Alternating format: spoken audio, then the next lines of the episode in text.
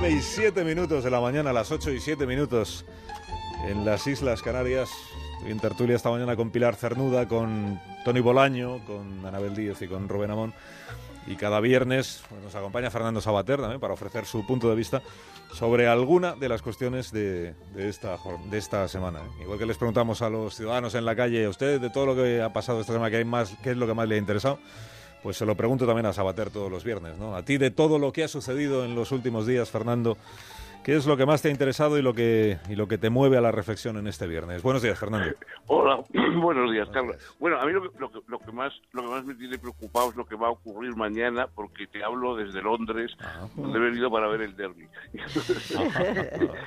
y, final este es el asunto, os dais cuenta. ¿no? Este es el Bueno, entonces, pero fíjate que es curioso, porque mañana va a coincidir el derby con el partido de Cardiff. De, de, bueno, yo entiendo de fútbol, ¿eh? pero creo que es la final de la Champions. ¿no? Sí, algo así. Muy, algo así. muy importante. Entonces, eh, parece, según he leído, que hay no sé cuántos miles de policías desplegados en Cardiff y unas medidas extraordinarias. Y yo tengo curiosidad por ver eh, cómo está eh, la seguridad en el, en el derby, porque después de todo, pues el derby asiste a la reina y es un, un, un, un evento donde hay muy gente muy cualificada y desde luego muchísima gente por otra parte y yo recuerdo incluso hace muchos años una novela policíaca no demasiado buena no sé no recuerdo el autor ni nada pero era un atentado a la reina por parte de Lira en el derby aprovechando el, el día del derby ¿no?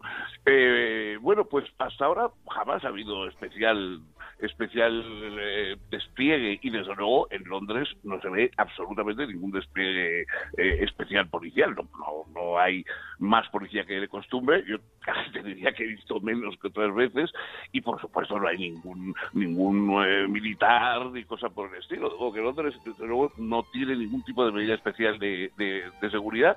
Y bueno, vamos a ver mañana, a lo mejor el fútbol ya eh, tiene tanta atención que ni siquiera ni siquiera los terroristas se atreven a salir de esa pauta y, y a otra cosa, vamos, me parece que, que, que es un, ojalá que no, no pase nada en ninguna de las dos partes, pero me parece curioso el, el, el contraste entre la enorme despliegue, por lo que se ve, de seguridad en Cardiff y, y, a, y, vamos a ver mañana, pero yo creo que no, que aquí hay mucho menos, ¿no? Pero en fin, mejor, o sea, mejor que no, que, que se olviden de nosotros, de los unos y de los otros.